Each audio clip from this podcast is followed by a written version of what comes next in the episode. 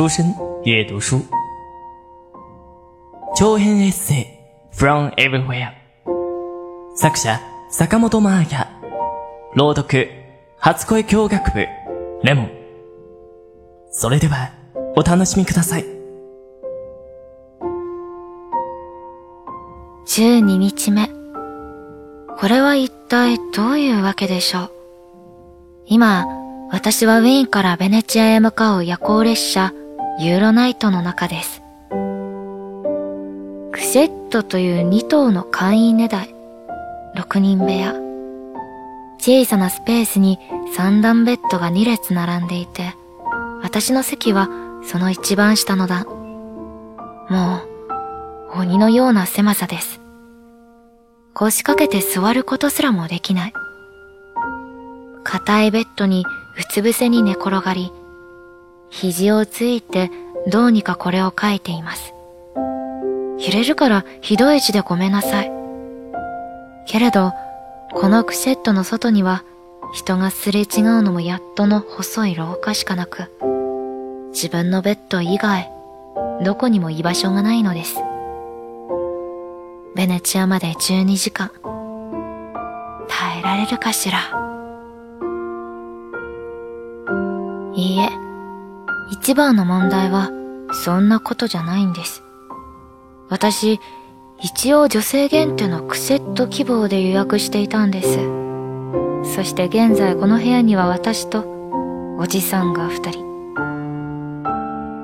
ーん、そういうものなのか？と納得しなくてもないんだけど。でも、見知らぬおじさんたちと12時間も同じ部屋で寝るの？とりあえず、今私にできることはただ一つ。寝る。何も考えずにさっさと寝てしまえば、起きた頃にはベネチアなんだもの。心配してたって仕方ない。他に行くところもないんだし。でもその前に、暗い部屋の中で、ベッドサイドの小さな豆電球をつけて、あなたへのこの手紙を書き終わってからにします。ユーロナイトの出発は20時40分。それまでまだたっぷりウィーンを楽しめるということで、今日は朝早くから動き回っていました。まず、世界遺産、シェンブロン宮殿へ。以前、海外ドラマの吹き替えで、マリー・アントワネット役を演じたことがあります。